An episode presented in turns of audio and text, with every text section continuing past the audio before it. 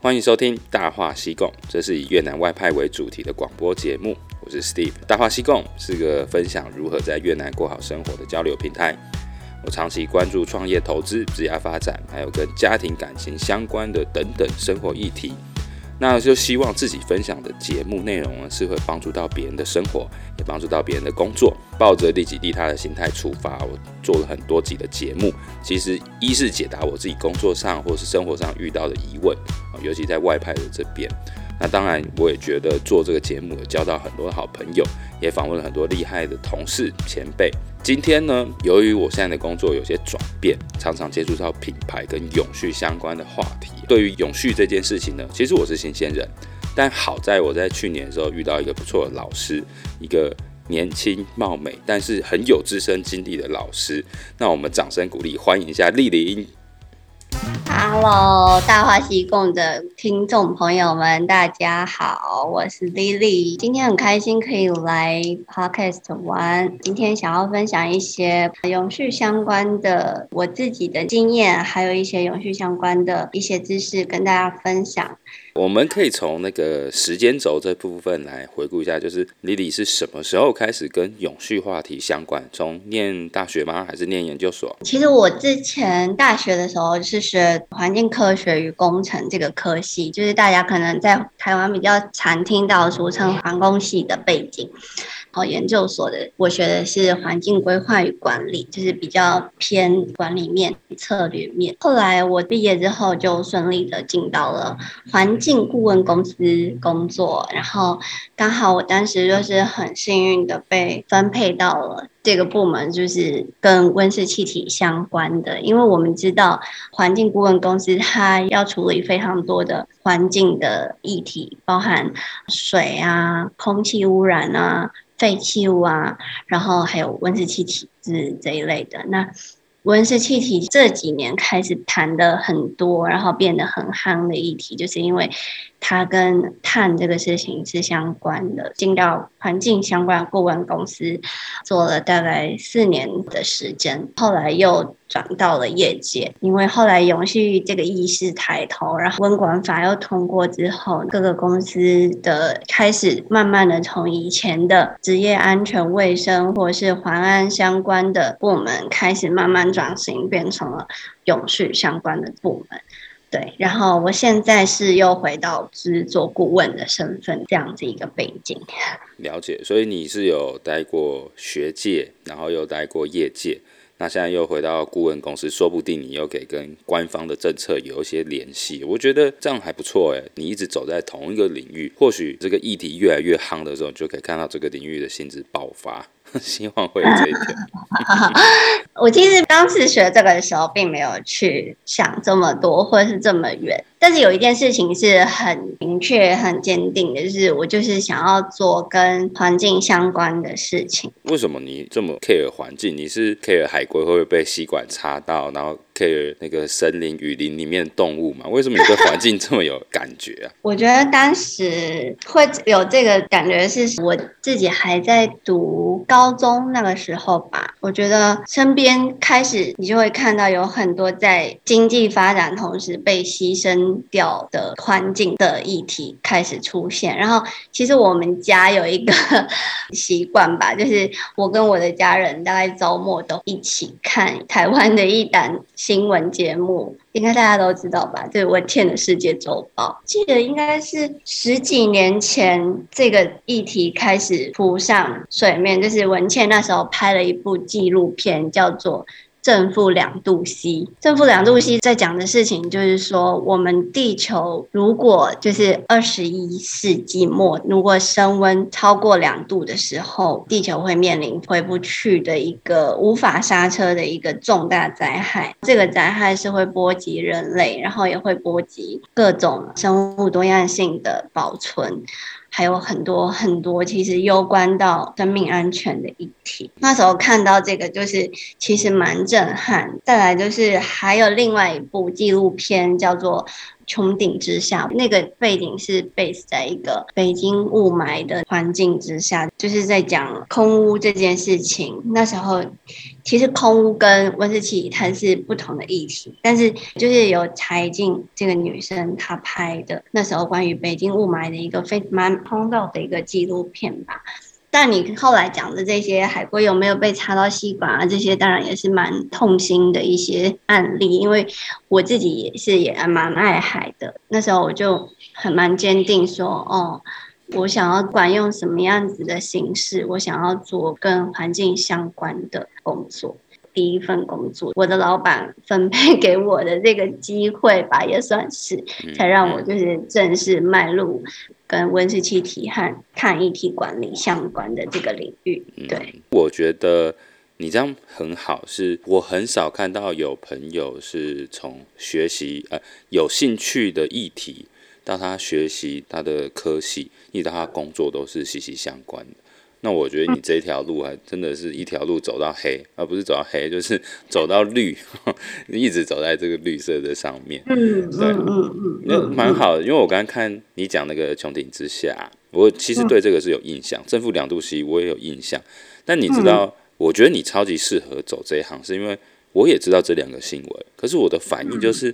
哦，如果温室气体会让海平面上升，那我是不是应该去南投买地？然后我就要住在山上，我就想说，哎，怎么知道同一个资讯，大家的选择这么两极？南投买地是因为南投没有靠海，就是台湾的内陆内陆上。我又想说，要是那个海平面上升，那我就住山上。哎，我觉得这是另外一个雷达，哎，这说明什么？每一个人敏感的程度跟方向不一样。对，因为其实这一个跟现在我在越南，我常常做那房地产投资嘛。然后我就有看过说，哎，二零五零年的时候哪边可能会被海淹过？那我是不是要避开那个城市去买？我就发现大部分的胡志明市都已经在水里面。这其实就是我们谈的气候风险啊。对啊，就是。印尼就是非常不知道贵司有没有决定要去印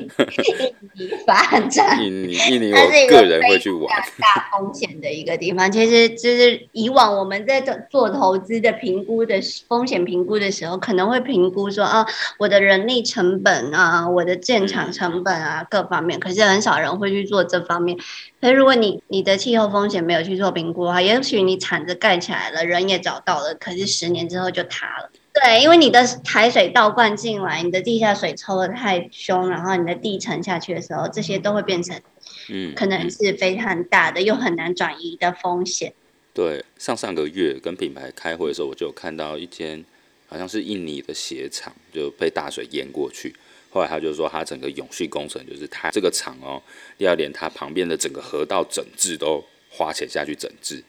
我想说，哦，这个那不就是？更大、更高成本吗？对啊，那我觉得回过头来讲，我因为我刚才问你说为什么会走上这一行嘛，我觉得很巧，就是你有两个契机，就是你看到一个新闻，然后看到一个纪录片，对你有感动。但是我会走上永续这一块，其实是我大学的时候我都一直在做志工，就是从山区的小孩到看不见的脑性麻痹的自闭症的所有的台南，我那时候在台南念书嘛。台南的身心障碍团体，我全部都带过。我比如说教小朋友游泳，寒暑假都在山上带孤儿、原住民啊。之后我对人的 feeling 就比较强一点，所以相较于你是对环境、碳排、绿色啊、海洋，那我反而是更走上人这一块，然后又很喜欢在山里面，又带那个山上的小朋友这样。所以我们刚好是两个极端，一个山派，一个海派，一个看环境，一个看人。我是经过了十年之后，我又发现我现在的工作，因为工厂很多人嘛，很多都是在经营这些劳工、妇女平权，让女性能够在家庭地位更好，在公司能够男女平权完整的发展。我有一阵做志工，很关心人，那中间都因为没钱嘛，出社会没钱，我就只好去赚钱。到现在过了十几年之后，我又回到我当初有点热爱，就是社会公益这个议题。那这件事就让我觉得现在做起来。工作还蛮快乐，不知道俐霖，你是不是觉得一直做自己喜欢的，又有能力去做的，哦，又可以帮到别人，其实是一个蛮开心的职涯。对，确实是这样。因为其实说回来，环境这个议题到最后也是回归到人类可以更永续的生存，不是吗？就是你说的性平啊，或者是人权啊，或者是职场上面的各种男女平权，或者是。其他的就是社会面的议题的时候，其实我们在讲永续这件事情的时候，我们就是在讲环境、社会跟公司治理要平衡发展这件事情嘛。所以我觉得，其实学环境、做环境，最后也是回归到，呃，让人类可以有更好的生活环境。不管是我们这一代，还是下一代，还是更下一代，然后我们现在能看到的、能享受到的、能经历到的，就是比如说，我们可以看到干净的。海，然后看到北极熊，然后看到各种嗯多样性的生物，以后我们的下一代或者再下一代还可以看到这件事情。所以其实我觉得做环境到最后也是回归到以人为本，然后人跟环境可以和谐共处，然后环境跟经济可以平衡发展的这样一个大的跟长期的愿景。嗯、那当然，你刚刚讲到就是可以一直做自己。喜欢的事情，我觉得真的是蛮开心的，尤其是你做喜欢的事情，然后你做你的工作又可以帮助到别人的时候，就是可以帮企业就是提供一些建议或是方法。当他们在有想要为就是永续或者是减碳做一些贡献的时候，他是有一个比较可以得到一个专业的协助。当然，我自己会觉得说啊，那我我自己的所学跟我所具备的一些技能，可以搬到企业去做这些事情，我当然是觉得还蛮开心、蛮有成就感的。嗯，嗯，真的，的确，其实我觉得会。对人或环境有比较利他精神的，因为我现在是生涯规划师嘛，在我看来，职涯有利他又有一些正义精神的，通常会这个分类里面叫做侠客，侠客型的人格啊，就会对这些东西特别有兴趣，而且做这类的工作可以满足自己的成就感或自己的价值观。我觉得这件事蛮重要，因为你刚才有说哈，在业界啊，也在顾问公司都有。那就我来看，我觉得，我觉得业界其实他有时候追求的目标是很明确，企业要能够获利嘛。那顾问公司可能又带更多公益的色彩啊。你觉得这两个环境做起来，你比较喜欢哪一个？它各有什么优缺点吗？我觉得顾问公司现在也不全然是公益色彩耶，因为顾问公司比较提供的是方法、一些工具，然后一些。以我们的经验跟研究，提供一些嗯策略的指导，或者是方法学上面的建议。因为我们也不是全然是 NGO 完全的非营利组织啊，但所以我们还是有提供我们的技术跟工具。其实，嗯，我觉得顾问公司跟待在企业很大的一个不同，就是顾问公司比较像是准备好工具跟。很多可以呃利用到的资源，然后去帮助不同的产业。就是我要一直精进我自己的这些 database，我的一些 skill，去让他们在企业遇到困难的时候，我可以拿出相应的东西去帮他们解决他们现在的问题。所以我可以接触到的。产业是比较广的，不管是电子业、航空业，或者是食品业，或者是不同的行业都有可能去接触。但有可能他们就是来找我们需要的 support 是差不多的，就是呃，我现在有这个压力，我我为了我的品牌的要求，我的客户的要求，我要嗯开始减碳，我要开始盘查，然后我要开始做碳足迹啊，或者是我。要要把我这个策略整个架构建起来，然后要跟以后我的营运完全关联，可能有相同的，也有不同的，就是有类似的，也有各自不同的需求。但当然，我们就是要想办法去帮他达成他想要的这个目标，提供建议跟方法给他。那待在一个公司，也有点取决于公司在你进去的时候，公司发展的阶段在哪边。它是完全还没有呃任何的基础，还是已经到了做到了一个中等或是中上的程度，还要再精进，或者是它已经很好了，但是它要一直维持在很好，或甚至就是要再做一个 benchmark，它要更好，然后做很多新的突破跟创新。所以，如果是如果是刚好遇到，就是真的只是一张白纸，在永续这个面向一张白纸的公司，觉得其实那也是蛮好的历练，就是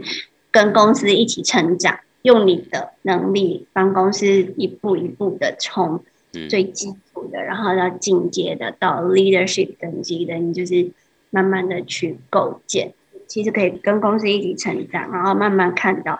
这个公司在永续这个部分从无到有的一个过程，其实也也是蛮有成就感的啦。就是前提就是你有一个嗯，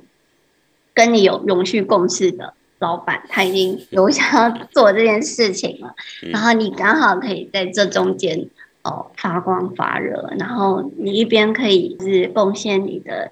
能力啊、你的技能、你的经验，然后一边又可以看到就是这些。绩效慢慢在你在公司的这个期间去得到呈现跟彰显，我觉得，那在企业应该是这种一起推动、一起成长的感觉。嗯，然后顾问业的话，就是提供很多技术面的资源，这样。就比如说，简单举一个例子好了，就是我们知道我们要做减碳嘛，那就是要管理碳，所以你要先盘查你的碳排放量。那接下来你要开始减了，你要怎么减？然后顾问公司就会教你说，我们要先做盘查，好，我们盘查要怎么算，怎么做？然后算出来以后，你要减量，要怎么减量？可以引进再生能源，然后可以做能源管理系统节能，因为能源跟碳碳排放息息相关嘛，最直接。顾问公司可能在建议到这里，可是如果你是在企业的执行人，就是哦，你还要联系厂商，不同的太阳能厂商来。勘察一下，比对一下各家的评估出来的方案，然后成本，然后你还要去跟老板报告说，嗯，我们觉得现在有这些、这些、这些可以做，这些方案我们比较重整下来，可能可以找谁来盖多少，然后这样子之后几年我们可以回本，然后我们的减碳效益几年可以达到多少，然后多久可以达成我们近零的目标等等，全部的这整个减碳的这个专案。你都要去参与，然后你还要当厂商跟老板之间的桥梁，因为你是一个公司的幕僚单位嘛，你就是扮演在公司的顾问的单位的角色，但是你同时要去就是 engage 你的厂商，然后你又要报告给你的老板，这个沟通可能会更多，然后还有跨部门的横向沟通，因为永续这个事情绝对不是只有。一个单一的永续部门或者是环境部门去做就可以做得好的，特别是现在如果去谈到 ESG 的时候，它其实是所有的部门就是要交叉，然后又要合作的。那但是你在永续这个单位的人要去扮演一个呃协调跟统筹的角色，对，其实还是蛮不一样的。如果就是待在公司跟单纯的就是。当顾问这样子，你描述超好，因为我现在就是这种感觉，因为我是在业界嘛，然后我就是顾问公司来跟我讲说要做什么做什么做什么，然后我就经过两三次以后，我大概摸清楚什么是温室气体的盘查一四零六四之一或之二之后，可能到之七或等等，但是因为每一次顾问公司不同的来哦，还有品牌给的标准，或者是越南国家标准，或者是自己集团的标准都不一样，到底我是要用哪一年当做基础年？然后我是要用总量还是碳排的强度？公司内部呢又要去瞧预算，瞧完预算以后又要瞧厂商，厂商又要考虑 local 的政治话题，就是诶哪一个厂商他做出来的太阳能板，你可以跟 local 政府去商量这个买卖电价的合约啊，就是很多啦。那你也知道，就是做这个东西。大量的沟通就有，但我会觉得好像业界也是蛮有成就感，因为像我就做了很多太阳能相关的事情，我原本完全不懂，但是当顾问公司可以跨产业，又可以看到很广，所以我们可能可以总结一个，一个可以看得深，一个可以看得广。那看得深的是我把这件事真的做成功，看得广是我可以看到很多人都会遇到相同的困难在哪里，它大致的解决方向。盘查就有盘查的问题嘛，收集数据就有收集数据的这个人力分配问题，所以顾问公司在业界，我觉得都不错啊。如果像你有这两个角色都做转换，我觉得这样应该是最好的方式。如果想从事这一行的朋友的话，应该可以挑战这两个角色，对不对？嗯，因为我觉得顾问公司算是你的技能培养跟教育训练可以会非常快速成长的一个地方。然后你如果一下子就是去到业界的时候，如果当然业界会非常欢迎有带过顾问公司经验的，就是永续尖兵们。以我自己的经历是这样子啊，因为我相信企业大部分需要的还是集战力，就是。老板花钱雇你，你会慢慢学到东西，但是你也需要有贡献。我觉得如果待过顾问公司再转到业界的话，应该是比较相对蛮轻松的。顾问公司就是，嗯，就像你刚讲的，假如我今天一开始就是第一份工作就是待在业界，我会盘查嘛？我也会，我我可能就只会这个行业别的盘查，嗯，就是我如果从纺织业换到半导体产业好了。那个制程是复杂到三倍、四倍、五倍都不止的时候，不见得一开始就是待在一个嗯，大家企业学到的这个同样是针对盘查这件事情好了的技能的那个掌握程度，应该会跟顾问公司还是有点落差，因为顾问公司它是对这件事情的研究，可能是每一个产业的适用性跟差异度，这些都是有经历过跟执行过的，所以。对，我觉得接触到的面向跟角度还有深度确实会不同，但我觉得在企业真的沟通应该，呃，顾问公司也需要沟通，因为跟客户之间的沟通跟时间管理也很重要。但是我觉得在如果是以永续专员或者是永续相关的，呃，永续管理师等等这样子的一些职位在。企业的话，我觉得沟通能力也是跟你其他的技能同等，或甚至更重要的一个能力。嗯，嗯，你刚才有讲要跟对老板，老板真的想做啊。我想要问一个很重要的话题，就是做这个工作会快乐，但是领这份薪水是可以让你觉得快乐。你可以比较那个顾问公司跟业界，你觉得做哪一个 CP 值比较高啦？就是我想要的收入，那收入一定是我们。从事这行的一个很重要的标准，这个你怎么看？我觉得这一道题可能要稍微分几个层面剖析一下。就是首先你自己对快乐的定义是什么？你的快乐的组成成分有哪一些？你的快乐的组成成分如果完全就是钱钱钱钱，对，薪资如果占到就是 one hundred percent 都是你的，你快乐就是完全只取决于薪资的话，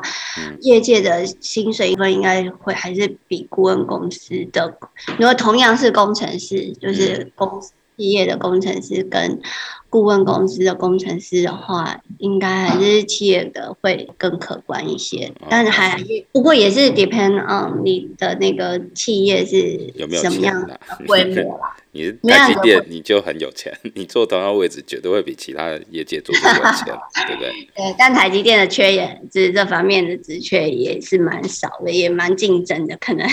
哦。了解，对对对，我觉得还是要看啊。我觉得大家自己觉得对快乐的定义是说，我薪水的话可能够我平常生活的成本，然后还可以赠予多少，我才有安全感，或是才快乐。那可能真的要看每个人的情况啦。我觉得快乐的组成成分有哪些，自己先问，就是。如果工作不喜欢，但是薪水超高，我还是可以很快乐的话，嗯，可以，对，嗯、那就是自己衡量。这个我可以，我有一个数据可以跟大家分享，就是世界、嗯、我忘记哪个学人统计，就是您差不多在六万美金左右，你的快乐在这个之前呢是会直线成长，但如果你超过六万美金的时候，你的快乐值并不会随着你薪水直线上升一直成长。但其实我觉得这个不一定准的，因为我觉得超过六万美金以后，我还是会很快乐，我还是会一直快乐下去。所以现在还不知道这件事情，但还是要分享。哦、我、那个、那你现在应该超快乐。我没有，你不要这样讲，不要害我，我把这段剪掉。这个应该是说啊，海外工作，然后又刚好接触到一个以前关注的领域，我其实做的是算开心。我以前完全没料到。我的职业发展会跟这个有关系，因为我想说，我就是赚钱嘛。所以现在今天，因为我们这个上半场，我先帮大家总结一下，就是到底做永续是不是一个好工作？第一个其实要看自己对这方面的兴趣或喜爱程度强不强，对热情，对对对，对，我觉得这还蛮重要的，真的蛮重要的。嗯，这是第一点，就是说以职涯规划，我们一定会先看你喜不喜欢，有没有热情做这件事。第二个是你个人的特质和状态适不适合做这件事情。那第三个我们会看你有没有能力、相关的素养、技能、知识来做这件事情。那最后就是看你的价值观，现在对你来讲是做这个是钱重要，还是实现理想重要，还是能够兼具？所以我们通常就用这四块来判断。那我来感觉就是，呃，以 Lily 来讲，应该就是这四块。都有符合你价值观，你又有兴趣，你又做得了啊，你特质也适合在业界或者顾问公司转换以后找到自己的路。我觉得永续对你来讲是一条很好的路。那其他的听众呢？今天在听完我们的分享，或许你可以考虑一下，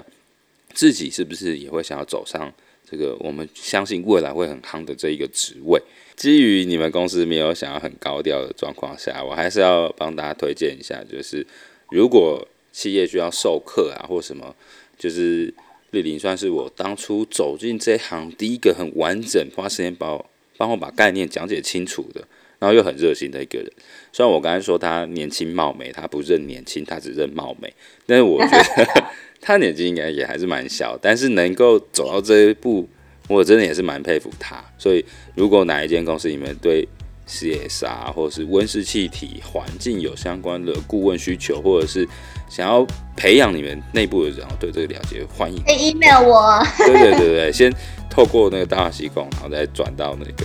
丽玲他们，因为他现在没有说要公布他的公司或他联络方式，但找到我就可以找到他。嗯、那这个就是我们的上半场的分享，啊我们可以休息一下，再接着我们的下半场。